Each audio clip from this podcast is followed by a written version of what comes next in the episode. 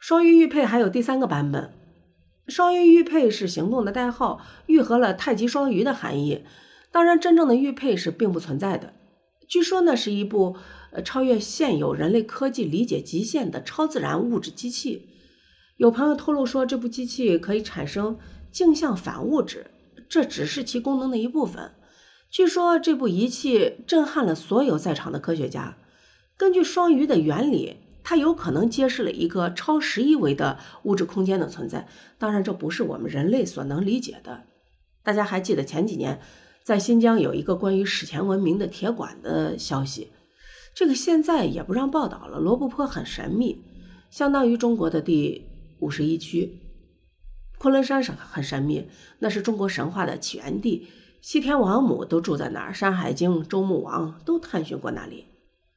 其实这不只是这一个秘密，我听说中国还有一个叫传国秘典。只有某朝的开基者才能开示，里面记载了中华一系的国运兴盛。呃，现在为什么谈中华复兴？就是里面记载了我们民族将要复兴的预言，以及拯救世界的伟大使命。这密典记载中，中美战争是必然要爆发的，双方将在各自不同的神旨的支持下进行殊死搏斗，就好比几千年的皇帝和蚩尤的战争那样。这个世界真的很神秘。放在红红的宇宙中，我们只是宇宙超级程序中一个小程序而已。我们的命运早就被安排了。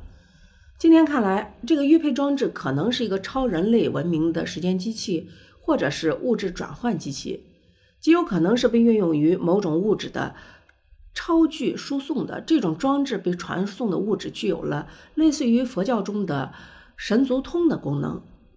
即可以在自在无碍的多个物质空间进行传输。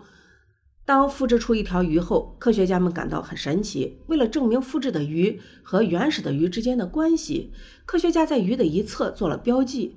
结果，复制出的鱼也有了这个标记，不过位置是相反的，非常像中国的阴阳太极鱼的呃呃阴抱阳、阳复阴的耦合结构。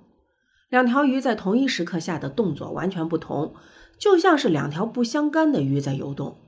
为了证明鱼之间的关系，科学家还把其中的一条鱼注射了毒药。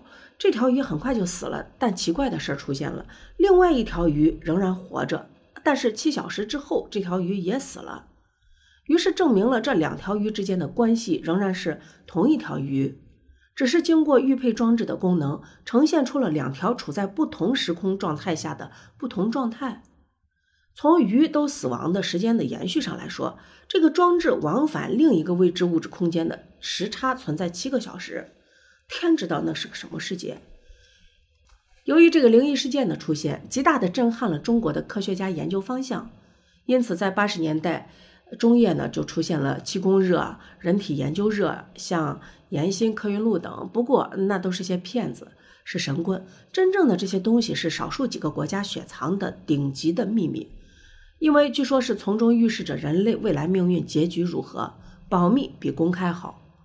这个装置的研究至今没有任何进展，有的说装置已经损坏了，有的说暂时封存起来，等待以后再来研究。